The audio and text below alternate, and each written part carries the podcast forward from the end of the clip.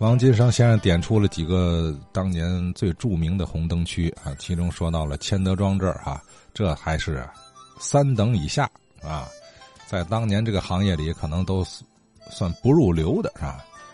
呃，但是也有在哪儿？千德庄这儿在哪儿？好，这就接上昨天节目的底拴的那个扣子了啊！继续听九十三岁的高景云高老啊说千德庄。说起窑子胡同就妓院呢。靠医院这边几乎没有，有也零零星星的暗门、南门子、暗门子，天上叫南门子。真正的红灯区妓院在哪了？前头叫后街，后街在哪儿？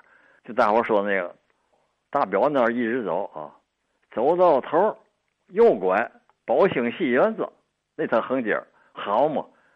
那干脆没别的，除了宝兴戏园子以外，你听戏去以外啊，那附近的胡同。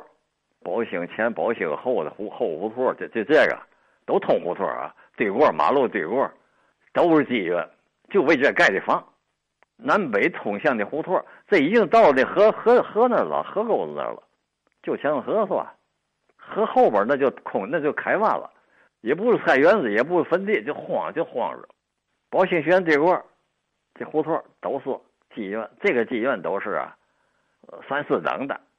配合妓院还出现还嘛？一间小门脸啊，刷白油漆，一红十字，小医院、小诊所，不是诊所啊，就会打针，把病也不治，没别药，打这个治梅毒的药，六零六九一四，成有特点了。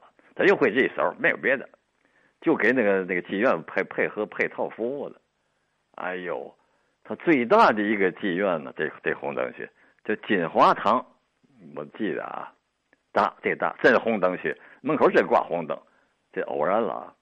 大红灯笼在那挂着，热闹极了。一到晚上几点，起码得九点以后就开始，白天都睡觉，没人。那么在胡同的更更特殊，一排一两对对面啊，这一胡同两面房，对门房子，这房子里头一个小院就一长条，有两面有南北有房的，有是一面有房的，一面五间几间，多小，小不不点小屋啊，连。连八平米都不到，我看那意那意思。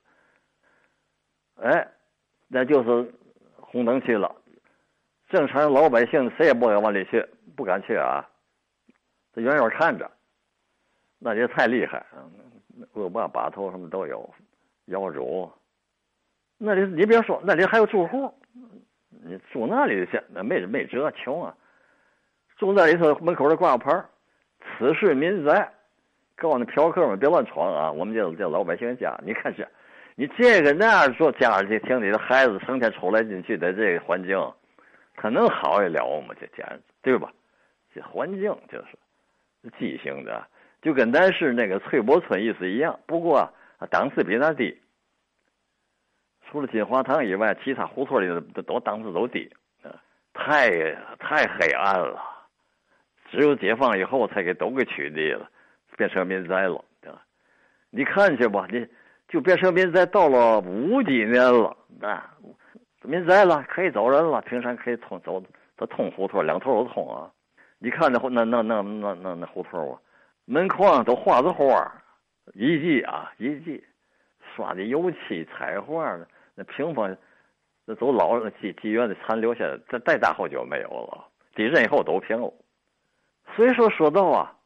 说他要买地，文轩老弟也谈到了，他可不少买，因为过去有个理念，你要想这个钱保值，别存钱票子，买地盖房，他就嘛的，占着这房子，躺着这地，吃房产吃瓦片最牢靠了，谁来也不要紧的，那阵是这样想，所以说他这个买地啊，他也是会有钱的，也是会对这个传教的方式。他就是啊，他钱有，教会他从外国募捐的，本身他修会有钱是吧？那出现那些都能人，他这个修会，你像利玛窦、丹怀仁、汤若望，呃，郎世宁，这这都是这都是也是会的，都高人，都是高人。买地从哪儿买？嚯，这大发了！咱从哪说？咱从那个南楼那说啊，几乎从这个。人民公园往南，一直走到围底道，这多远？这好里地，他都给买下了。当时皇帝啊，我怎么知道的呢？我呀，在一九四四五年四四年我忘了，三月份植树节，工商这个教导主任呢是一个耶稣会是中国的啊，王尊德，王生后来大大那个经国大学校长啊，那个在教导主任，带着我们学生们，整个工商中学学生啊，也不整个一部分，租的大卡车开到这个就现在南楼商场那儿。大沽路和卫一道交口那一片荒地，上种树去，带树苗铁线，黄土蹦带，那地下都黄土啊，带树苗，铁线，去的没有百来人呢。挖坑种树，水呀，拿桶滴了，上哪滴了？就就温泉说的那个公教救济院，小孩儿，我才十十三四岁，十四五岁，我那阵儿啊，跟种树，实际就是一个郊游啊。春游就等于一个，哎，一片荒地啊，一个土地，土地就是围地道那个大大念大土念啊，土地都扒几个口干嘛？他往南去啊，得出去出天去。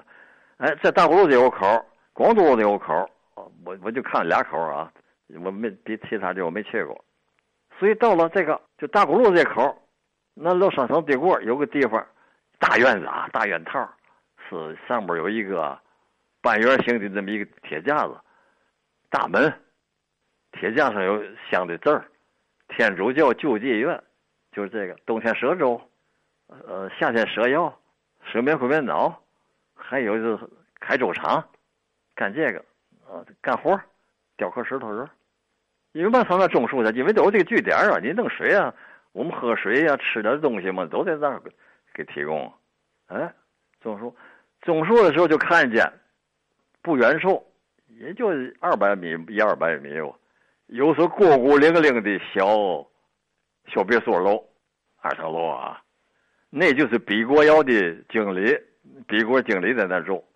这房一直临着地震还有啊，不过后来都拿房子给圈起来了。我一看还有，哎呦，老人们都知道印象啊，比国窑那个漂亮极了，小小外国别墅，他胆儿大，那么有钱住那么远的地方，私人不靠。你去土匪怎么办？对吧？那边净土匪往南走，他不怕土匪，他有枪，所以土匪也不去。你这玩意儿，盖他是盖个独立的那么，因为嘛，他在那开窑，开窑烧砖，给天师提供砖盖房啊。所以那窑呢，比国人干就比国窑，他这房盖太特殊了，一望无际，四邻无靠，孤孤零零一座小小别墅楼。带娘们孩子，外国娘们外国娘外外孩子在那住，圈出个院来，院墙啊也不高，花墙，有条河还通院里头，河里还条船。你看这多会，他怎么真会？这外国人真行，那中国人不敢啊，中国人他租界住，他不敢住。比国窑，我们看那，哎呦，我看那么远。所以这样种完了树，到公交救济院里休息一会儿，喝水，吃点东西，就回学校了。一直买地买到大年，到围地到，干嘛？他就准备慢慢来。这这个买地呀，当时有那么两种呃要求说法，规定有红头契，有白头契。红头契就买断了，归个人所有，起堂号也好，起个人名字也好，这地就归你了，因为那是土地归个人，在地上盖的房，那实打实，连地带房都你的。还有那白头契，白头契嘛意思呢？公家的地，国家的地，地不没买，光在这盖房了，盖完房，这个房叫白头契房，不值钱，因为国家一用地啊，你这房就就得完了，没就得拆了，也不赔偿。当时这样，这买都是红头契的地，都归所有厂管。有了条件了，有条件什么条件？